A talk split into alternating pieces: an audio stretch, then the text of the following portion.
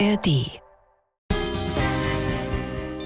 Als ich das in meinem Umfeld erzählt habe, war die erste Reaktion ganz oft, Cindy, warum hast du nicht geschrien? Warum hast du dich nicht gewehrt? Durch diese Frage ist es halt gefühlt wie wieder eine Faust ins Gesicht.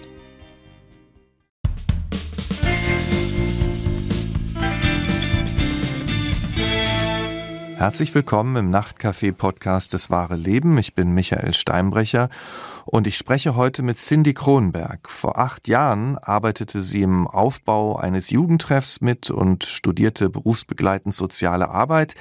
Sie lebte das normale Leben einer Frau Anfang 20. Im Sommer geht sie dann mit Freunden auf ein Konzert am Vierwaldstätter See und nach diesem Festivalbesuch wird sie auf einer Parkbank vergewaltigt. Wie es ihr seitdem ergangen ist mit ihrem Umfeld, mit Behörden und auch mit sich selbst. Darüber reden wir heute. Erstmal herzlich willkommen, Frau Kronenberg.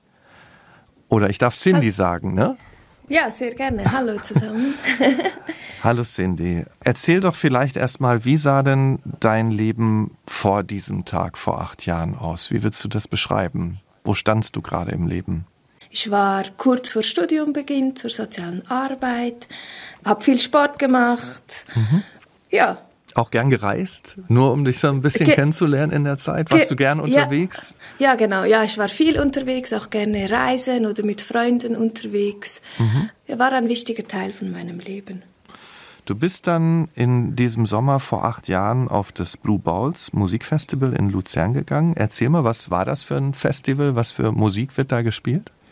Das ist ein Musikevent, würde ich sagen, ja. in, in oder durch die ganze Stadt von Luzern. Mhm. Und da geht man der ganzen Kapelbrücke der Straße entlang und überall wird verschiedenste Musik gespielt.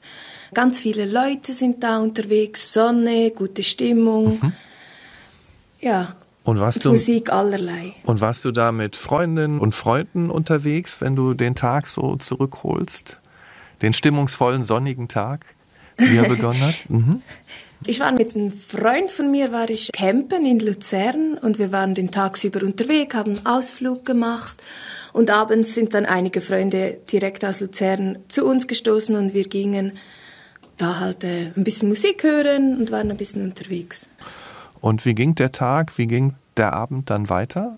Es war ein super schöner Abend, so richtig mhm. schöner Sommerabend, gute Stimmung überall. Und irgendwann sind wir dann in Richtung eines Clubs in Luzern gegangen, äh, wollten noch ein bisschen tanzen. Ja, und da habe ich dann halt auch meinen Vergewaltiger kennengelernt, ist das falsche Wort, aber ihn getroffen, war ein extrem sympathischer junger Mann.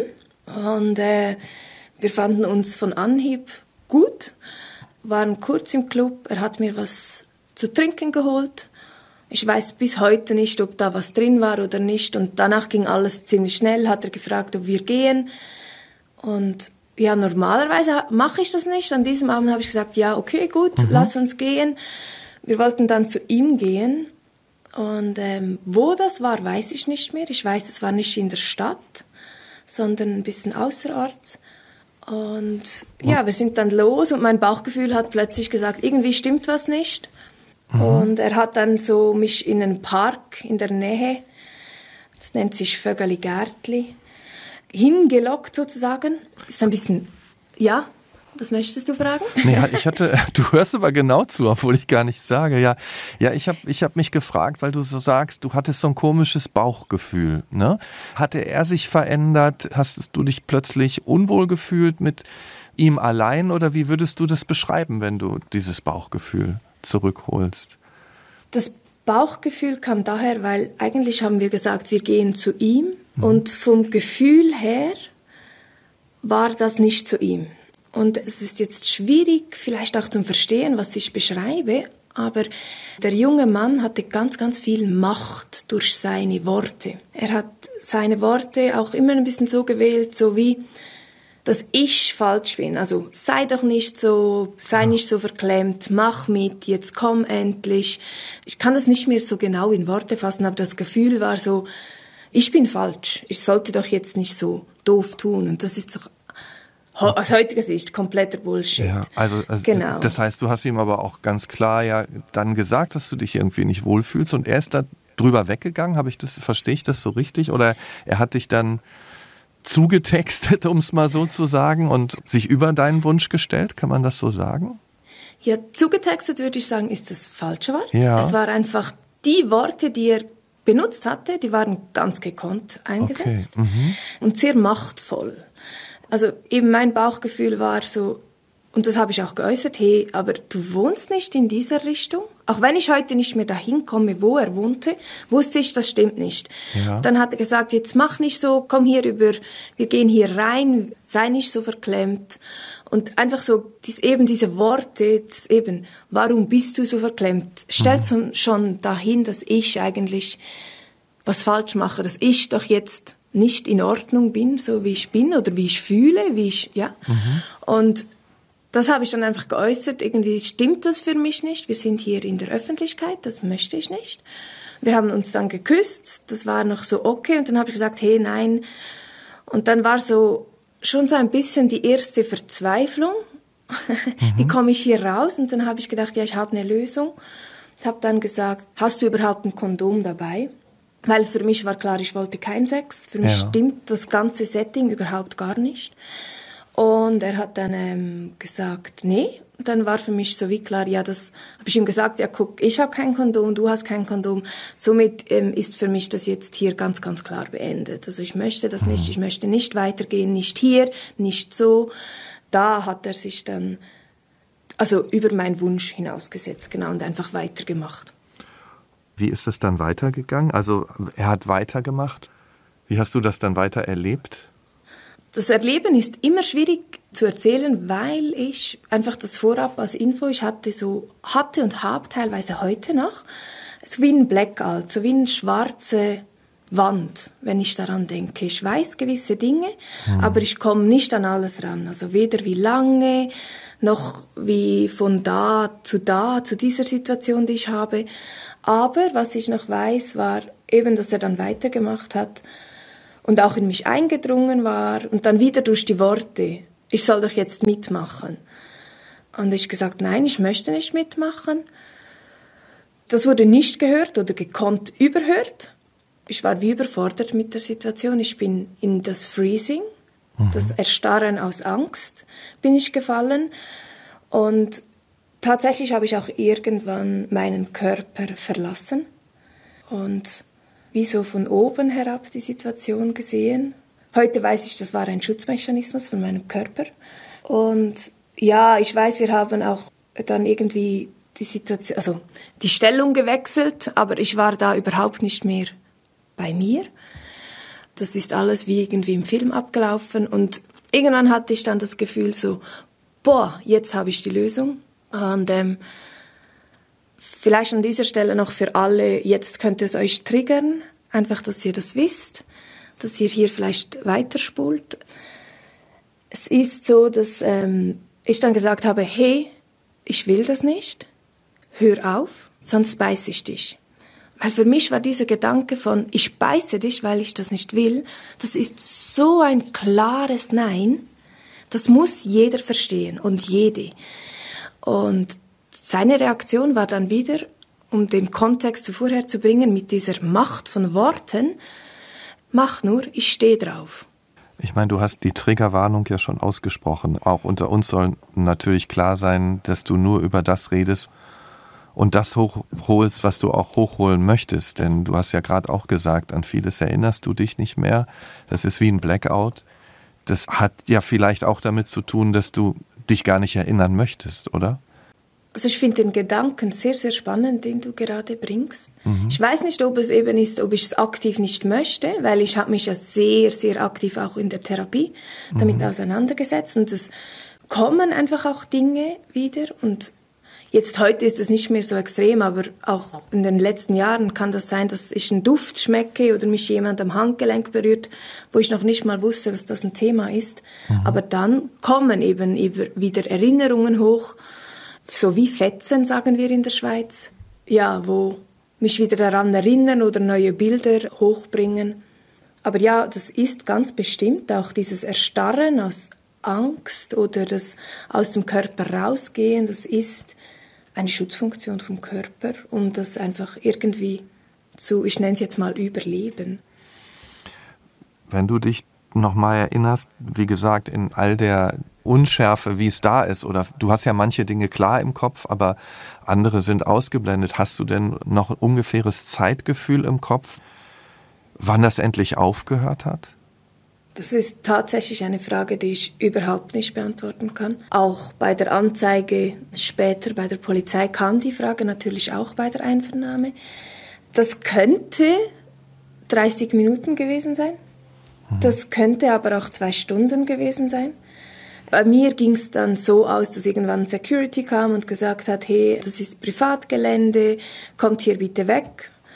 Und wie schon gesagt, ich hatte Blackouts und ich weiß nicht aktiv, dass ich nackt war, aber ich weiß, in dem Moment, wo dieser Security kam, bin ich zu meinen Kleidern gelaufen, also habe meinen BH angezogen und und und. Deshalb schließe ich, dass ich nackt war. Und danach bin ich dann auch zum Club zurück und von meinen Freunden war niemand mehr da. Deshalb denke ich, aber ich kann das nicht fix sagen, dass es nicht nur zehn Minuten waren, sondern schon ein bisschen länger. Und wie ging es dir dann danach? Also du warst an diesem Club, standst du unter Schock? Äh, konntest du überhaupt irgendwas denken? Wie, wie ging dieser Abend bzw. die Nacht dann noch für dich weiter? Also eben als dieser Security kam, für mich war das eine Art Erlösung, mhm. weil ich denke, jeder, der da durchgelaufen ist, hat einfach gedacht, ah, guck, die zwei konnten es kaum erwarten, nach Hause zu gehen nehmt euch doch ein Zimmer so ein bisschen, aber dass eigentlich ein Gewaltakt passiert ist, der nicht in Ordnung ist, glaube ich, konnte man von außen nicht sehen. Deshalb war ich sehr froh, dass diese Security kam. Ich weiß noch, ich war sehr beschämt, extrem beschämt. Ich habe mir eben meine Klamotten genommen, ich habe den Kopf nach unten gesenkt und bin einfach zum Club zurückgelaufen, weil ich dachte, einfach da zurück, weil da hat's Leute, da kann er das nicht mhm. machen. Hatte er ähm, dich denn noch begleitet ein Stück oder ist er, ist er in eine andere Richtung? Weißt du das noch? Also ein Stück ist er in dieselbe Richtung hm. gelaufen und er hat da auch noch wieder mit Worten hat er ein paar heftige Dinge noch gesagt. Er hat gesagt, wenn ich nicht so verklemmt gewesen wäre, hätten wir jetzt noch einen Dreier mit dem Securities haben können. Genau. Und äh, ich konnte das in dem Moment über überhaupt nicht einschätzen. Eben, ich ging dann in den Club. Vielleicht noch vorab, einige fragen sich jetzt, warum ich vielleicht nicht geschrien habe, warum ich mich nicht gewehrt habe. Mir ist es ganz wichtig, nochmals zu erwähnen, es kam mir nicht in den Sinn. Ich war in meinem Körper erstarrt, ich habe meinen Körper verlassen und alle, die sagen, warum schreist du nicht, frage ich zurück, wann hast du das letzte Mal geschrien? Das ist nicht einfach selbstverständlich, dass man sich befreien kann, dass man schreien kann und das ist auch okay so. Und aber zu deiner Frage, ich bin dann zurück. Meine Freunde waren nicht im Club, es war niemand mehr da. Dann bin ich nach draußen, habe ein Taxi genommen und ich habe überhaupt nicht verstanden, was passiert war. Ich habe danach eine Stunde gefühlt geduscht, eine halbe Stunde gefühlt die Zähne geputzt, auch am nächsten Tag. Ich habe ich glaube, irgendwann habe ich geschlafen und am nächsten Tag habe ich mal Vergewaltigung gegoogelt oder noch am selben Abend, weil ich nicht wusste, ist das jetzt gerade passiert? Was ist eine Vergewaltigung wirklich? Oder jetzt kommen die klassischen Vergewaltigungsmythen. Im ersten Moment habe ich ihn ja sympathisch gefunden. Mhm. Ich wollte ja zu ihm mit. Aber auch das nochmals, auch wenn ich zu jemandem nach Hause gehe, habe ich jederzeit das Recht, Nein zu sagen mhm. oder zu sagen, ich möchte nicht. Und das musste ich mir wie bewusst machen, aber zuerst war ich komplett überfordert und ich wollte nichts damit zu tun haben. Du hast ja diese Stereotype, diese Mythen angesprochen. Ne? Ich glaube, viele ja. haben bei einer Vergewaltigung eben im Kopf, da ist ein Mann, der wartet irgendwo auf einem einsamen Weg, plötzlich hinterm Gebüsch und kommt dann, überfällt die Frau. Das gibt's ja. Leider. Aber es gibt das eben gibt. auch völlig andere Formen. Und das heißt, du musstest dir erstmal klar machen, ja, ich habe mit ihm gemeinsam den Club verlassen. Ja, ich hatte mit ihm geflirtet, aber trotzdem war das, was danach kam, eine Vergewaltigung. Das musste bei dir auch erstmal im Kopf reifen, sozusagen. Habe ich das richtig verstanden? Das fasst du super zusammen. Mhm. Was noch dazu kam, war Ich habe Leistungssport gemacht. Ich habe von mir das Selbstbild war, ich bin stark. mhm. Ich bin eine starke, bodenständige Frau, die, ja, die für sich eintreten kann. Und in dem Moment konnte ich das nicht. Hast du dir dann auch Vorwürfe gemacht oder was ging in dir vor? Ja, dieses Wort, ich nenne es jetzt Vergewaltigungsopfer. Dieses Wort ist mega stark. Und das bedeutet ja, ich bin ein Opfer. Und ich bin dann noch ein Opfer von sexueller Gewalt. Das ist schon scheiße. Mhm. ähm, und das eben dann das Eigenbild, das du von dir hast, das stimmt irgendwie nicht mehr mit diesem Wort Vergewaltigungsopfer überein. Und das war schon also nicht einfach. Wann hast du denn wem davon erzählt oder hast du das erstmal einfach, du hast ja gesagt, du hast lange geduscht. Wie, wie bist du dann da weiter damit umgegangen?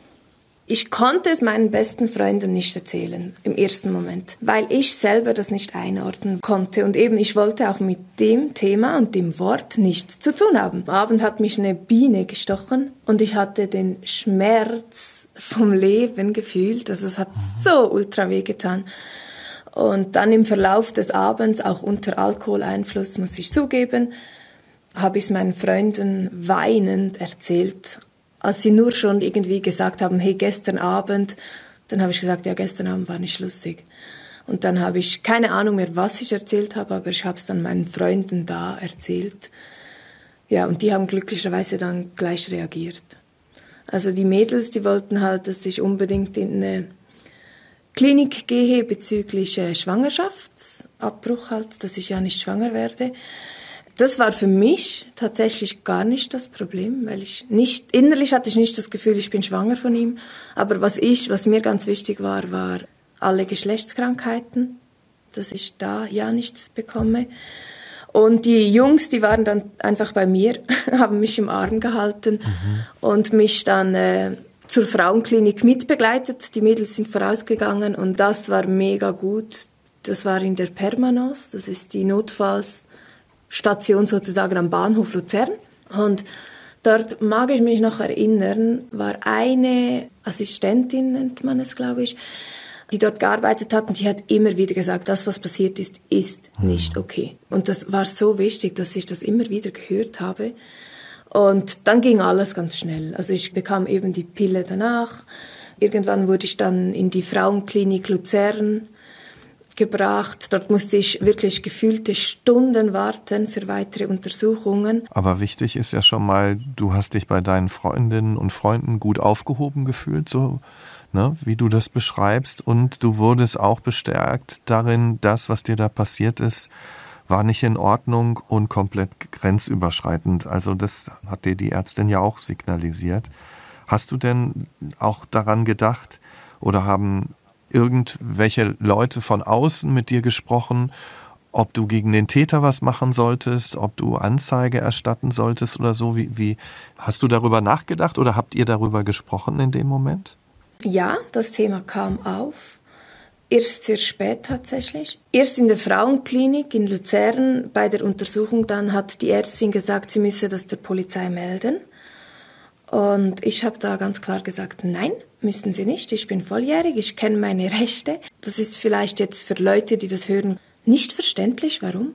Aber in dem Moment wollte ich nicht wahrhaben, dass mir das passiert ist. Ich wollte mhm. nichts damit zu tun haben. Ich wollte das Thema einfach weghaben, mein Leben weiterleben und nicht jetzt auch noch zur Polizei gehen. Also so, ich will mich jetzt nicht noch weiter ins Thema reinbegeben. Ich will mich nicht noch mal in diese Erfahrung reinbegeben. Ich brauche einfach erstmal nur Distanz dazu. Eben, es war keine 24 Stunden her. Ich konnte ja. für mich nicht einschätzen, was war das. Plus zudem, im ersten Moment habe ich ja gesagt, ich gehe mit dem Herrn mit. Mhm. Also bin ich doch selber schuld. Dann bin ich doch selber schuld, weil ich habe an dem Abend Alkohol getrunken. Das ist natürlich falsch. Das stimmt nicht. Egal wie viel ich trinke, egal was ich trage, egal wie viel ich flirte, ich habe jederzeit das Recht, Nein zu sagen. Und wenn jemand das nicht akzeptiert, ist das falsch. Aber in dem Moment war das so selber schuld. Und ich will nichts damit zu tun haben. Ich kann das nicht einordnen. Ist das wirklich eine Vergewaltigung? Wird mir geglaubt? Und ich habe so darauf gepocht und habe gesagt, nein, ich weiß, dass Sie das nicht dürfen. Und deshalb werden sie das auch nicht melden. Und ich habe auch, sie hat dann auch gesagt, ja, wir können die Klamotten einschicken, aber der Täter, er musste mich ja auch nicht schlagen. Ich war ja erstarrt aus Angst. Also das war dieser, dieser Gewaltakt. Es war ein Gewaltakt, aber es wurde halt nicht noch Gewalt angewendet. Also ich mhm. wurde nicht geschlagen. Und das war dann halt alles wie keine Spuren, deshalb vielleicht an den Klamotten, dass ich die halt noch einschicken konnte. Aber in dem Moment, ich, nochmals, ich wollte nichts damit zu tun haben. Das kann ich nicht logisch erklären. Und ich habe auch die Klamotten einfach weggeworfen. Wie ging denn dein Leben dann weiter? Also hattest du danach eine Form von Alltag? Also konntest du erstmal weiterleben, funktionieren? Oder hat dich das Thema dann immer wieder eingeholt und in den Tagen und Wochen danach? Natürlich hat mich das Thema eingeholt, ob ich es wollte oder nicht weil ich musste eben für mich damit klarkommen, dass ich ein Vergewaltigungsopfer bin, dass es eben nicht meine Schuld war. Auch ganz, ganz oft bei meiner Sexualität wurde ich getriggert. Ähm, meine Sexualität hat sich unglaublich verändert, vor allem kurzfristig, aber auch heute merke ich halt, dass es ein Teil von meinem Rucksack ist und meiner Lebensgeschichte. Trotzdem aber würde ich sagen, mein Alltag sonst war normal. Mhm. Ich habe gearbeitet, ich bin trotzdem noch weggegangen. Ich habe auch für mich ausgemacht, dass ich Männer trotzdem okay finde. Nur weil ein Mann meine Grenze nicht respektiert hat, möchte ich nicht keinem Mann mehr vertrauen. Das ging manchmal besser, manchmal schlechter. Vor allem bei der Sexualität hat dieser Vorsatz gar nicht funktioniert. Aber sonst, ich würde nicht sagen, dass man das von außen mir angemerkt hat, dass mir das passiert ist. Also du hast gemerkt, das beschäftigt dich, das beeinflusst dein Leben, auch sogar sehr. Warst du denn schon so weit zu sagen, ich gehe in eine Therapie zu dem Zeitpunkt? Nein, ich wollte das zuerst mit mir selber ausmachen. Ich habe auch ganz oft mit Freunden darüber gesprochen. Ich wollte wie funktionieren. Ich wollte wie, auch gerade in der Sexualität hatte ich stark den Wunsch, einfach wieder normal zu sein, mhm. nenne ich es jetzt mal. Wieder ein Beispiel zu nennen, wie wenn du auf dem Fahrrad umfällst, musst du wieder draufsteigen, damit es einfach wieder geht. Und das wollte ich. Und ich wusste, ich möchte gerne in die Therapie, aber ich möchte in die Therapie, damit mir die Therapeutin, der Therapeut einfach die Lösung auf dem Silbertablett gibt. Vor allem bei mir war es stark die Sexualität, dass es einfach wieder normal ist, mhm. dass ich nicht wieder in Schock starre falle, währenddem ich sexuelle Handlungen habe und so. Und ich wusste, das ist, so funktioniert eine Therapie nicht. Und mhm. deshalb habe ich gesagt, ich gehe erst zur Therapie, wenn ich soweit bin. Das nicht, ich nenne es mein Kartenhäuschen, nicht mein ganzes Kartenhäuschen zusammenfällt, mhm. sondern dass ich das auch psychisch und auch sonst einfach tragen kann. Mhm. Ja, da habe ich einfach auf mich gehört. Und das hat mich dann tatsächlich zwei Jahre gebraucht. Mhm. Welche Rolle haben in diesen zwei Jahren auch Gedanken an den Täter gespielt? Kamen die auch immer mal wieder hoch in Form von Wut, in Form von was, was war das? Warum hat der mein Nein nicht akzeptiert oder in welchen Gedanken auch immer? Kurz danach war es mehr Unverständnis. Ich würde sagen, ich bin ein sehr gutgläubiger Mensch und für mich war das sehr, sehr schwierig zu verstehen, wie jemand das absichtlich machen kann, wie jemand so eine Grenze absichtlich überschreiten kann, das habe ich so immer wieder hinterfragt und anfangs wollte ich auch, am liebsten hätte ich ein Gespräch mit dem Typen nochmals gehabt und gefragt, hey, bist du dir eigentlich bewusst, was du gemacht hast? Heute denke ich ein bisschen anders. Ich denke, ja, da war jedes Eindringen, jedes in mich hineinstoßen war bewusst. Damals konnte ich das einfach nicht nachvollziehen. Wut war bei mir jetzt nicht so ein Thema. Heute ist die Wut mehr da, wenn ich sehe, wie oft solche Dinge passieren und mhm. jetzt nicht nur Vergewaltigung, sondern einfach sexuelle Gewalt, wie oft ein Nein und auch ein nonverbales Nein nicht akzeptiert werden, ja, das macht mich heute eher wütend. Nach zwei Jahren hatte sich dann ja was verändert, hast du gerade angedeutet. Ne? An was für einem Punkt warst du da? Was war da anders? Zu was warst du dann bereit? Nach zwei Jahren war ich dann wirklich so weit, zur Polizei zu gehen und zu sagen, ich möchte Anzeige erstatten, weil ich will schwarz auf weiß in der Statistik sein. Man weiß ja, viele Vergewaltigungen werden nicht erfasst. Und ich wollte aber, dass das klar da ist und ich wusste, jetzt bin ich auch bereit. Ich bin bereit für die ganze Einvernahme, für alle Fragen, auch vielleicht, dass man mir nicht glaubt, aber ich bin so weit für mich, dass ich es aushalten kann. Da war es keine Überwindung mehr, sondern da warst du ganz klar in dem Moment, ne? Keine Überwindung ist definitiv falsch, mhm. Mhm. weil ich weiß nicht, Michelle, mit wem sprichst du über deine Sexualität? Ja, mit engen Bekannten natürlich und mit Freunden, wenn überhaupt. Das ist ja ein genau. sehr, ein sehr sensibles Thema, auch natürlich in diesen Gesprächen mit uns. Natürlich. Genau, genau, das ist genau der Punkt. Ich spreche mit meinem Partner über meine Sexualität und vielleicht noch mit meinen engsten Freunden. Mhm. Und jetzt musst du zur Polizei über deine Sexualität reden und dann noch darüber sprechen, dass dir mhm. sowas angetan wurde, dass du ein Vergewaltigungsopfer bist das braucht schon Mut. Und das Fall. hat mich auch Mut gekostet. Und ich bin da zur Polizeistelle einfach so ein bisschen naiv und habe dann gesagt, ja, ich wurde vergewaltigt, ich möchte gerne eine Anzeige machen. und äh, in meinem Kopf dachte ich, ja, ich kann jetzt die Aussage machen und gut ist. So lief das jedoch nicht ab. Der Polizist hat dann kurz ein bisschen nachgefragt und äh, dann auch gesagt, dass ich nochmals kommen müsste für die offizielle Einvernahme.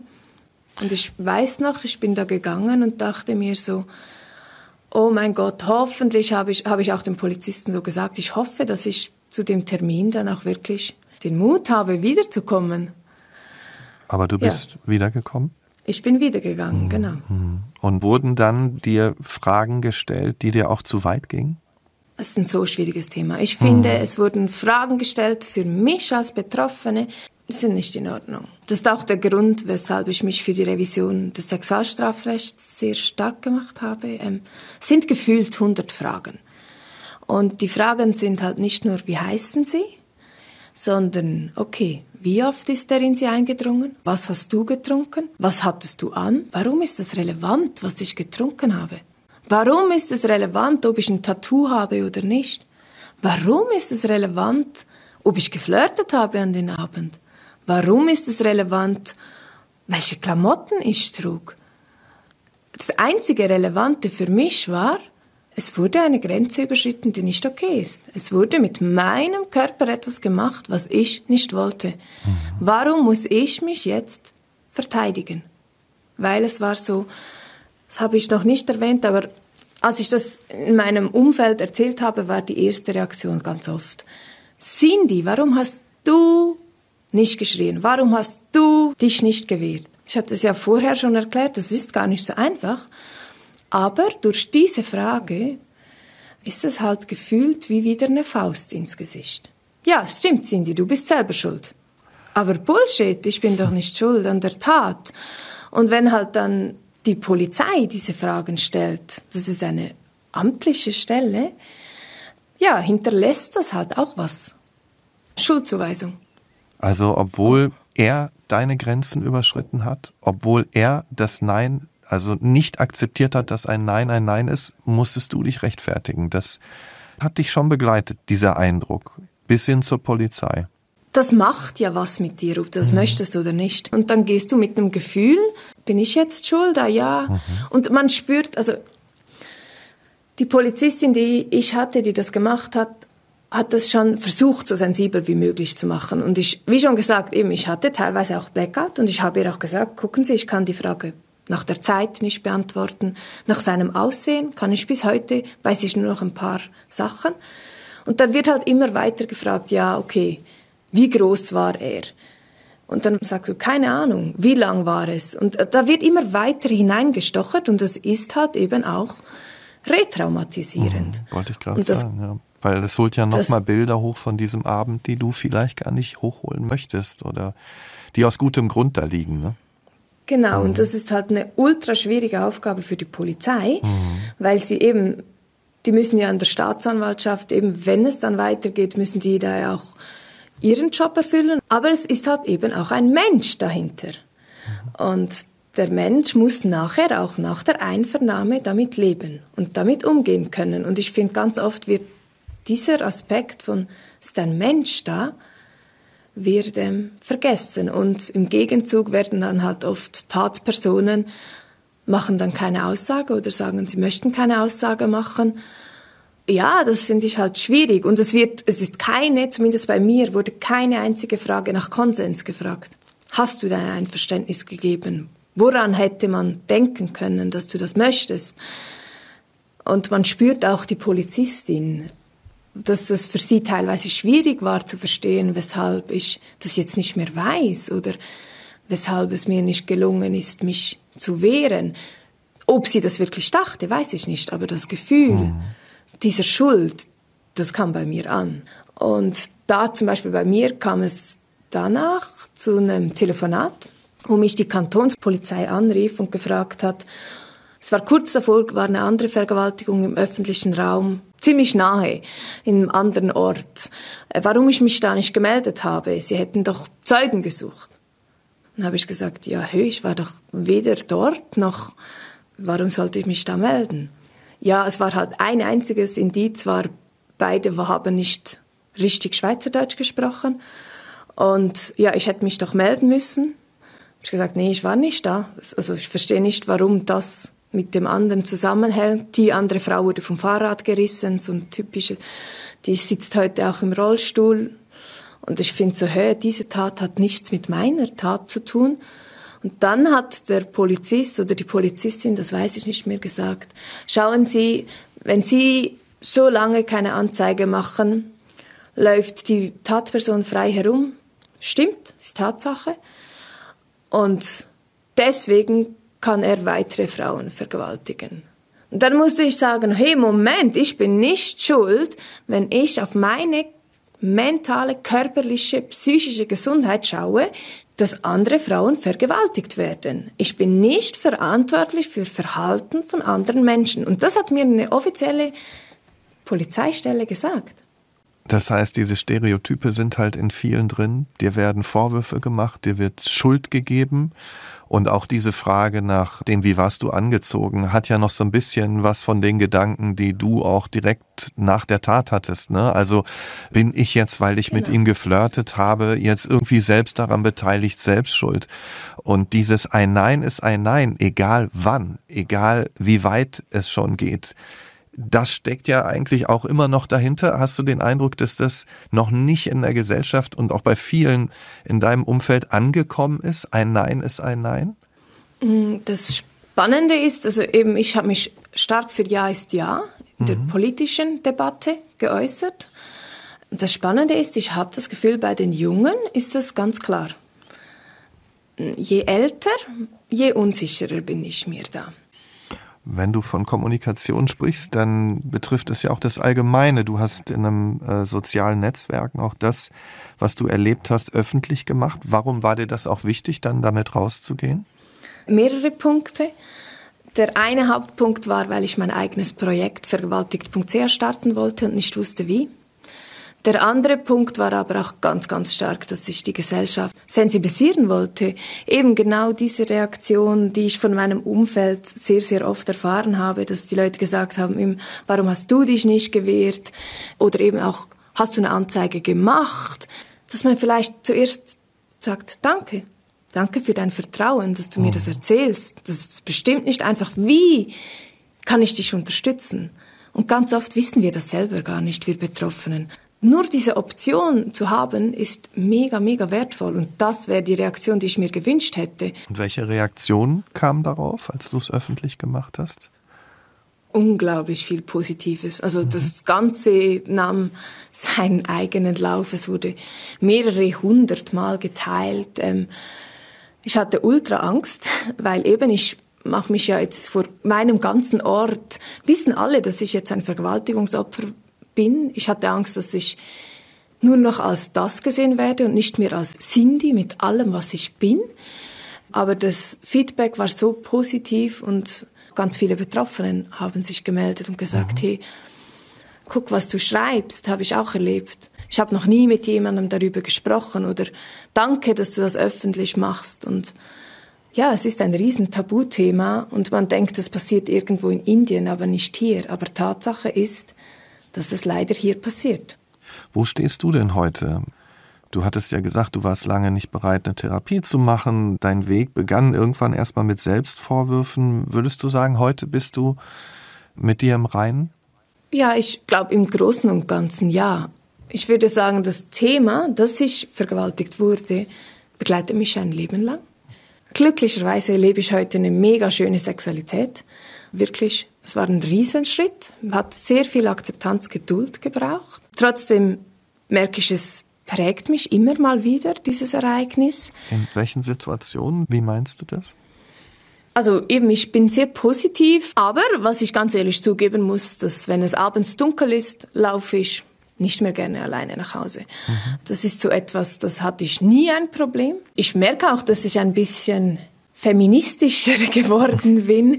Ich wollte mich nie politisch ähm, aktivieren oder so irgendwie da dabei sein. Und trotzdem habe ich mit unseren Bundesräten, zumindest Gewissen und Politiker, Politikerinnen, habe ich mich getroffen und eben mein Erlebnis dargestellt und auch gesagt, was das Gesetz heute, das wir haben, wie schlimm das für mich ist, aber auch ganz viel Positives ist durch das Erlebnis passiert. Also ich habe Menschen in mein Leben gelassen, ich konnte mich ganz neu und anders auch kennenlernen.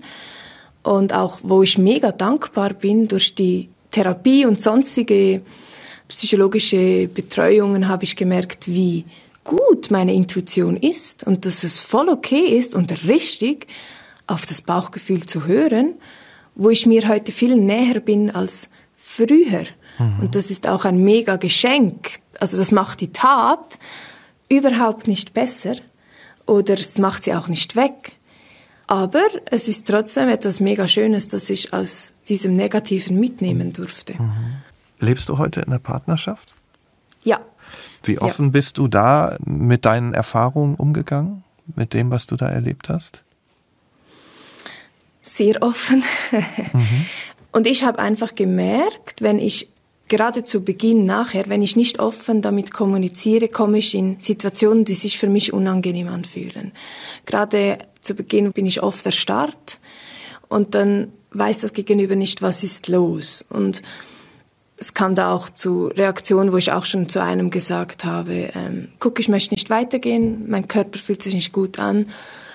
Da hat auch jemand mal gesagt, du bist so eine Bitch, du machst mich heiß und jetzt sagst du nein. Und dann habe ich gesagt, hey, guck, da sind deine Schuhe, da ist die Haustür, du darfst jetzt gehen. Das war unangenehm, aber für mich war es nach der Tat wichtig, dass mir sowas nie mehr passiert, dass ich nur noch Dinge mache, die ich auch wirklich möchte, die mein Körper möchte. Mhm. Und ich für mich habe gemerkt, wenn ich das nicht kommuniziere, wird es irgendwie manchmal eben dann auch komisch. Wenn ich in eine gefühlt halbe Stunde eine Erstarrung falle und das Gegenüber nicht weiß, warum und auch nicht weiß, was mir hilft, da wieder rauszukommen, ist es unangenehm. Und für mich hat sich das am einfachsten angefühlt, dass ich, ich glaube, schon beim ersten Date habe ich dann klar gemacht, dass äh, mir das halt passiert ist und dass, wenn die Person möchte, sie mich alles fragen kann und ich Antwort gebe, was sich für mich richtig anfühlt. Und wenn es dann halt weitergeht, gerade auch in der Sexualität oder man sich besser kennenlernt und sagt, man möchte intim werden, habe ich dann halt auch gesagt, guck, das könnte passieren. Zum Beispiel bei mir funktioniert Humor ganz gut mhm. oder eben über den Geschmackssinn wieder zurückzukommen. Mhm. Und das war für mich dann halt auch der Weg, ich nenne es vom Vertrauen. Mhm. Das war für mich dann der richtige Weg und deshalb gehe ich halt sehr offen oder ging ich sehr offen damit um. Aber sagen. braucht Mut. Also, also dieser Mut, offen zu sein gegenüber der Öffentlichkeit in der Beziehung, das war so dein Weg, höre ich so raus, um dorthin zu kommen, wo du heute bist. Und nach all dem, was du erlebt hast, nach all dem, was auch heute dein Leben ausmacht, was würdest du sagen, ist dir heute im Leben wichtig? Hm. Ich frage das immer am Ende des Gesprächs. Ich glaube, wichtig ist mir, gesund zu sein. Und dazu gehört für mich auch gute Menschen, ein gutes Umfeld um dich herum zu haben. Dann wünsche ich dir in all diesen Dimensionen ein gesundes weiteres Leben. Danke dir, Cindy, Danke. für deine Offenheit, für dein Vertrauen und dir im Leben, in deiner Partnerschaft alles Gute weiterhin. Danke vielmals.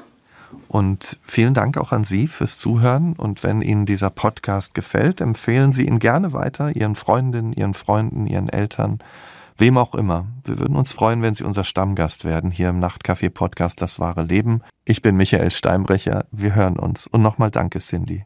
Gerne.